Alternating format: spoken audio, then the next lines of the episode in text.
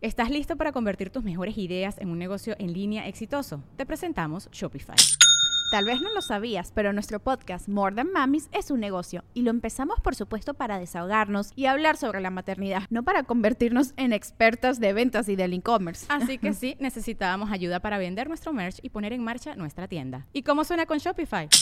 Llegó otra venta. Shopify es la plataforma de comercio que está revolucionando millones de negocios en todo el mundo. Ya seas un emprendedor desde tu casa o desde donde sea, Shopify es la única herramienta que necesitas para iniciar, administrar y hacer crecer tu negocio sin dificultades. Con Shopify puedo gestionar pedidos, envíos y pagos desde cualquier lugar, brindándote toda la información y estadísticas de tus ventas al detalle. Regístrate para un periodo de prueba con tan solo un dólar al mes en shopify.com barra sonoro, todo en minúsculas.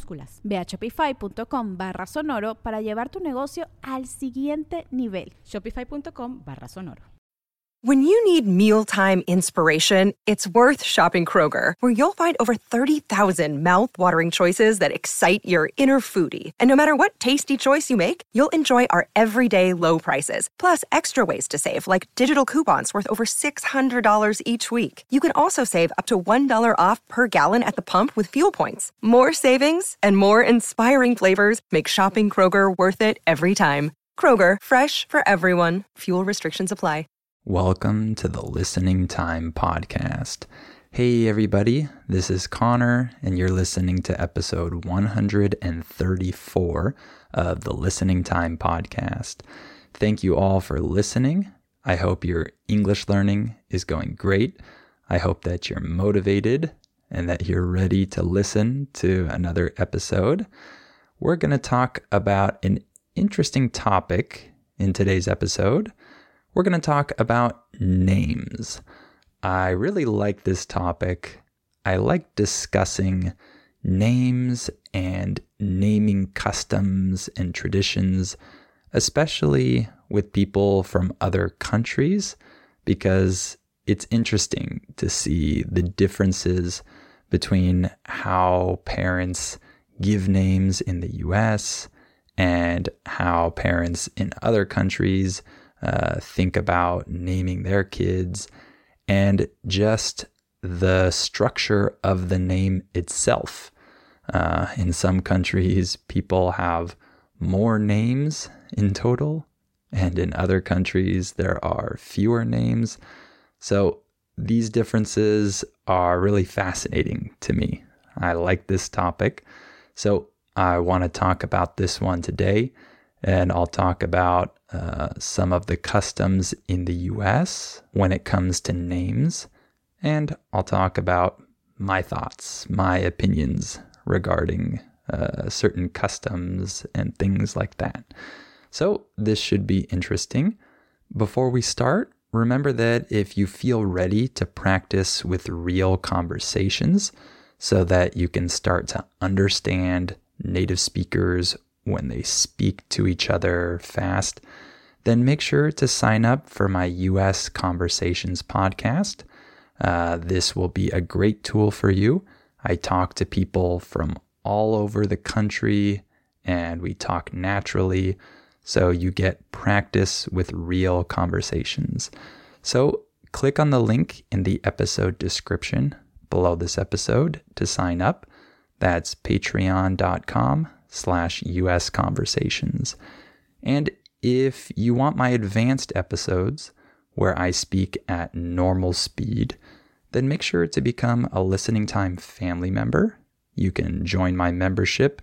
The link is also down below. That's patreon.com slash listening time. And if you like this podcast, I'd appreciate it if you could share it with anyone else you know who's learning English. And please give it a five star rating and write a review as well. All right, let's get started. Are your ears ready? You know what time it is. It's listening time. Okay, let's talk about names. Let me talk a little bit about some of the naming customs that we have in the US. Let me talk about the first name. So, Everyone has a first name here, of course. And this really is the important name. This is the name that people are going to call you for the rest of your life, usually. There are some exceptions, but usually your first name is the name that people use to identify you uh, in general. But in the past, it wasn't like that. In the past, it was actually really informal to call someone by their first name. By the way, we use the phrase call someone by when we talk about the name that people use to refer to another person. So, uh, in the past, it was really informal and sometimes impolite to call people by their first name if you didn't know them well. So, the first name was a more intimate uh, name that you would use with people in your family or people that you had that confidence with. And you would usually refer to other people uh, just by using their last name. But that was a long time ago. and nowadays in the US, people use other people's first name when referring to them. So, this is the important name, as I mentioned, that all parents pay a lot of attention to because it's the name that is really going to affect their child a lot throughout their life. So, that's the first name. And then we have middle names, usually. I think most people in the US have a middle name. So this name is not nearly as important as the first name. Really, you don't even need a middle name. It's not necessary. You can just have a first and a last name. However, most people have middle names. That's the custom in the US. You give your child a first name and a middle name. And you can choose any name that you want for the middle name. It doesn't come from uh, a father or a mother. It can, but it doesn't need to be like that. You can choose any name that you want. So this isn't that important. And usually throughout people's lives, uh, most people don't really get called by their middle name unless they choose that. Sometimes someone doesn't like their first name and they prefer to use their middle name. Uh, that happens sometimes. But in all other cases, the middle name is not that important. The time when you hear this the most is when a parent is angry at their child and then they use the child's first and middle name to refer to them. That's when you hear this name the most, probably. But besides that situation, there aren't many other situations in which people use their middle name. It's very common for people to not know the middle name of their friends, for example, because we don't really pay much attention to the middle name. However, parents in the US like middle names. Uh, they like to think of this name and come up with different ideas. Parents still like this, even though the middle name isn't as important. So that's the middle name. And then there's the last name, or in some places, they might refer to this as the surname. But most people in the US usually say last name. Before we continue, let me tell you about our sponsor, HelloFresh. You can use HelloFresh to get farm fresh, pre portioned ingredients and seasonal recipes delivered right to your doorstep. Skip the grocery store and instead use HelloFresh to make your home cooking fun, easy, and affordable. Whether your New Year's resolution is to save money, eat healthier, or be less stressed, HelloFresh can help you do all of these. Say hello to your most delicious year yet with fresh ingredients and creative recipes at a great price delivered right to your door. And HelloFresh saves you time and energy by providing you with quick, convenient recipes to choose from. Just pick which meals you want and select your delivery date. HelloFresh handles the shopping and meal prep, so all you need to do is open your weekly box of pre portioned ingredients and step by step recipes and start cooking. One thing that my family appreciates about HelloFresh is the variety of delicious recipes that it offers. Since there are over 45 different dinner options to choose from, it feels like there's always something new to try. HelloFresh obviously makes things easier, but it also keeps mealtime exciting. You can see why HelloFresh is America's number one meal kit. Go to HelloFresh.com slash listening free and use code listening free for free breakfast for life. One breakfast item per box while subscription is active. That's free breakfast for life at HelloFresh.com slash listening free with code listening free. So your last name is the one that you don't choose. So uh, parents don't choose a different last name for their kid. They just pass down their last name to their child. Uh, so the father, in particular, is the one who passes on his last name, and his children take his last name. That's the tradition in the US. And when two people get married, the wife usually takes the husband's last name. So her last name changes and becomes the husband's last name. And her original last name uh, now becomes her maiden name. The maiden name is the name that you used to have, your old last name before you were married. But when you get married, your husband's last name becomes your last name uh, if you decide to do that. You don't have to. Not everyone follows this tradition. However, the general tradition is for the wife to take her husband's last name. So that's uh, the construction of the first, middle, and last name. Uh, we have three names in total one first name, one middle name, and one last name. I specify this because in other countries, uh, there might be two last names, for example. But in the US, it's just one.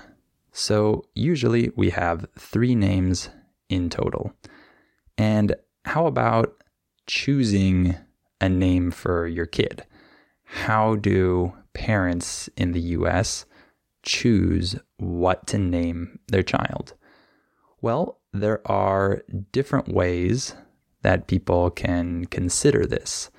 So, one of the most traditional ways that people name their child, especially their first child, and especially their first son, is that they might choose to name their first son after the father. So when we say that you name someone after someone else, we're saying that you give them this name because of that other person who has that name. So the firstborn son can sometimes have the same name as his father. That's been done throughout history for many, many years. That's a really common practice. And in the US, when that happens, the son receives uh, the suffix junior at the end of their name. Uh, a suffix is something that comes at the end of a word. So uh, if the father's name is John and the son's name is John, the son uh, would be John Jr or John plus his last name plus Junior. And maybe uh, the grandfather also has the same name. If that's the case, then the grandfather is John and then the father is John Jr., and then the son is John the third. So uh, you get the point there. There's this suffix if you have the same last name as your father uh, or your father and grandfather.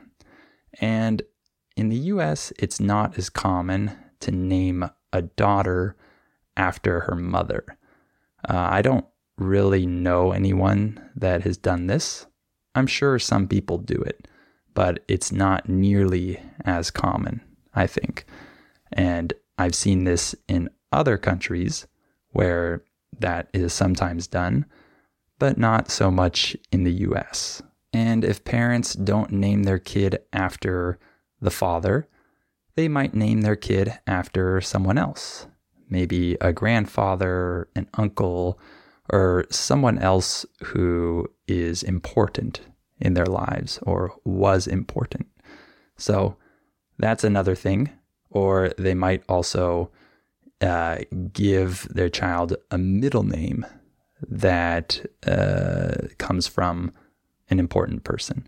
So they can do that for both the first name and the middle name. And another common tradition is to give your children biblical names, names that come from the Bible, either the Old Testament or the New Testament. People usually try to choose these names wisely. They don't want to pick a really bad person from the Bible. They usually want to choose someone who is more loved or admired uh, in the Bible, not a really bad person, obviously. And that's really common. A lot of people have biblical names in the US and in other countries as well. And another way that parents might choose their kid's name is by choosing a name that sounds good. Sometimes that's the only criteria. They just want a name that sounds good, that they like. So some parents just choose their kid's first and middle name based on the fact that it sounds nice. So that's another option. And some parents purposely try to give their kid a name that isn't common. A lot of people in the US nowadays like to give their kids unique names. That's something that's very uh, common in the US uh, now. Maybe not so much in the past, but now that's become really common. You hear some really interesting names in the US, that's for sure. And sometimes the parents can even invent new names that don't even exist just because they sound interesting or unique, or they might choose an interesting spelling of a certain name. So that's something that's interesting about English is that names can be spelled differently. Like my name is usually not spelled with an ER at the end. Uh, most people that have my name have an OR at the end. And sometimes they only have one N. So there are three different spellings of my name, and I have the least common one, I think. So that's kind of interesting about English names is that the spelling can be different and parents can choose what spelling they want. So that's another thing to consider. Another day is here and you're ready for it. What to wear? Check. Breakfast, lunch, and dinner? Check. Planning for what's next and how to save for it? That's where Bank of America can help. For your financial to-dos, Bank of America has experts ready to help get you closer to your goals. Get started at one of our local financial centers or 24-7 in our mobile banking app. Find a location near you at bankofamerica.com slash talk to us. What would you like the power to do? Mobile banking requires downloading the app and is only available for select devices. Message and data rates may apply. Bank of America and a member FDIC. Look, Bumble knows you're exhausted by dating. All the must not take yourself too seriously and 6-1 since that matters. And what do I even say other than hey? Well, that's why they're introducing an all new Bumble with exciting features to make compatibility easier, starting the chat better, and dating safer. They've changed, so you don't have to. Download the new Bumble now. So that's a little bit about naming customs in the US. Uh, how about in Mexico? Because I lived in Mexico for many years and uh, I want to talk a little bit about that and compare the differences here. So in Mexico, people have a first and a middle name, just like in the US. Really, nothing too different there. However, there are two last names. So everyone has a last name that comes from their father and one that comes from their mother. So they take their father's first last name, and that becomes their first last name.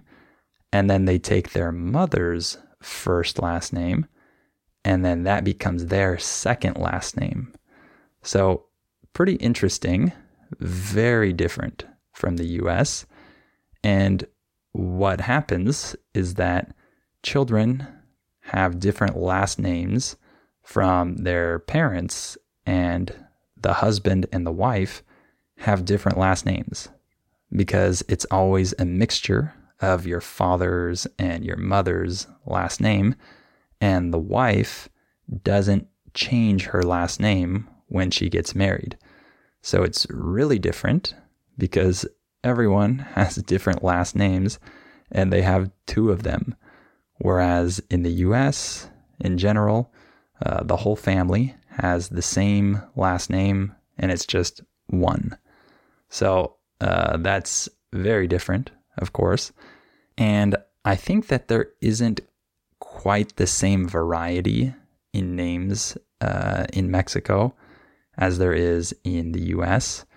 So in the US, there are many, many, many different names. Whereas in Mexico, there are many names. However, you hear the same names a lot. You hear names repeated all the time, and you don't hear as many creative names. People don't tend to uh, choose really strange names in Mexico. Sometimes they do, uh, and that's okay. But in the US, people choose strange names a lot more often nowadays. You hear a lot of uh, names that you might never have heard before. So that's a little bit different. And the spelling is also different because uh, in Spanish, you can't just change the spelling of names uh, the same way you can in English. Uh, there are a few names that have multiple spellings, I think. But in general, there's usually just one spelling for most names. So that also limits the variety a little bit. And how do people choose their children's names in Mexico? Well, of course, there's still the tradition of naming your son, uh, usually your firstborn son, after you. Uh, that's still something that is done. And I actually know girls who were named after their mother. So I don't know how common that is, but the fact that I know some girls that have their mother's first name probably means it's more common than it is in the US because I don't know any girl in the US that has her mother's first name. So uh, that might be something that's a little more common in Mexico, but I don't know for sure. And then, of course, biblical names are uh, really common. Uh, there are a lot of biblical names that uh, are really, really common, really popular in Mexico. And like I said, uh, the names might not be as varied or as uh, creative, I guess you could say, as some of the names that the younger generations in the US are naming their kids. However, there is one exception to that that I've noticed. Uh, in Mexico, there are a lot of indigenous people, of course, and the indigenous languages are still present. And in particular, the language Nahuatl still has an impact on uh, Mexico because there are many things uh, that have a name from this language, and some people have names from this language as well. For some parents, this can be an interesting option to choose one of the indigenous names and give that name to their child. So I've met some people that have indigenous names and they look very unique, very different from uh, many of the other Spanish names. So that's something a little bit different, uh, a little bit unique as well. And lastly, let me just talk about some of my issues with names because I've had many problems throughout the years. First of all, my last name is only two letters because I'm part Chinese, actually, and I have a Chinese last name that's only two letters, and people are always really confused when they see it because it doesn't look like a last name that someone would have here. So that's always been an issue for me. And it was a huge issue in Mexico too, because number one, I only have one last name, and that causes some issues in Mexico. And number two, it's a really strange last name for someone who looks like me. And so when I would open accounts like a bank account, for example, sometimes there would be a problem because uh, I only had one last name and they needed to input two last names. Or I remember that uh, in another instance, they wanted my last name so that I could sign up for something. But in their system, it showed that there was an error because the last name was only two letters and that it wasn't valid. So they had to put a fake last name for me because a two letter last name wasn't valid in their system. So I've had those problems uh, in Mexico as well. And then lastly, with my own family. So my wife doesn't have my last name because she wasn't a resident here in the US when we got married. And in Mexico, uh, the wife doesn't take the husband's last name. So she doesn't have my last name, which can be confusing in the US because people might assume that we have the same last name. And that's what we would have had if she were from here. Uh, but because of the circumstances, it didn't work out like that. And then my son, because he was born in Mexico, has two last names. He had to have two last names when he was born my last name and my wife's first last name. And now that he's in the US, he still has these two last names, which is not customary in the US. So that's also strange because we all have different last names. Uh, and my wife and my son have two last names here, and my future children will only have my last name. So they will have a different last name than my son. So it's a mess, as you can see. Uh, we've had a lot of uh, interesting issues with names in my family. Okay, I think that's it for today. I hope this episode was interesting for you. And if you want my help to understand native speakers when they speak fast, then make sure to join my membership and you'll get my specialized training. And if you become a listening time family member, you'll also get my advanced episodes where I speak fast. And you can also sign up for my US Conversations podcast, where I speak with people from around the country about different topics. And you can practice with these real conversations.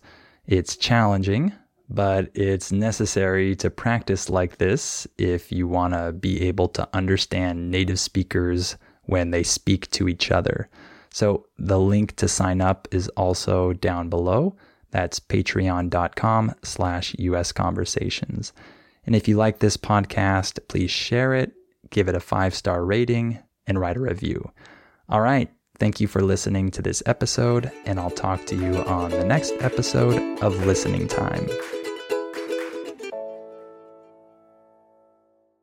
Before we continue, let me tell you about our sponsor, Rosetta Stone. As you all know, learning a language is challenging. Well, Rosetta Stone is a great tool that can help you with this challenge so you can improve your English or learn any of the other 25 languages that it offers. Rosetta Stone has helped millions of people learn foreign languages over the last 30 years. The idea behind Rosetta Stone is to provide you with a more natural and intuitive language learning method compared to other types of courses. Instead of focusing on tests, drills, or boring memorization, Rosetta Stone helps you develop your language skills naturally using interesting stories, dialogues, and visuals. In this way, you'll learn the language a little more like a child learns their first language, not just by memorizing things, but through engaging exposure to the language. Rosetta Stone is also convenient to use because of the flexibility of its lessons. They're full of helpful content, but they're also pretty short and you can do them whenever you have the time. This will help you work them into your schedule more easily. And one other cool feature that Rosetta Stone has is its speech recognition tool called TruAccent. It can detect the differences between your pronunciation and a native speaker's pronunciation, so it can give you feedback on how you're pronouncing words and help you improve. As you can see, Rosetta Stone is a language learning tool with a ton of value. Don't put off learning that language. There's no better time than right now to get started. For a very limited time, Listening Time listeners can get Rosetta Stone's lifetime membership for 50% off. That's 50% off unlimited access to 25 language courses for the rest of your life. Redeem your 50% off at rosettastone.com slash listening time today.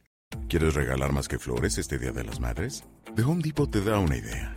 Pasa más tiempo con mamá plantando flores coloridas, con macetas y tierra de primera calidad para realzar su jardín. Así sentirá que es su día todos los días. Llévate tierra para macetas Bigoro por solo $8.97 y crece plantas fuertes y saludables dentro y fuera de casa. Recoge en tienda y sigue cultivando más momentos con mamá en The Home Depot. Haces más, logras más. Más detalles en homedepot.com diagonal delivery.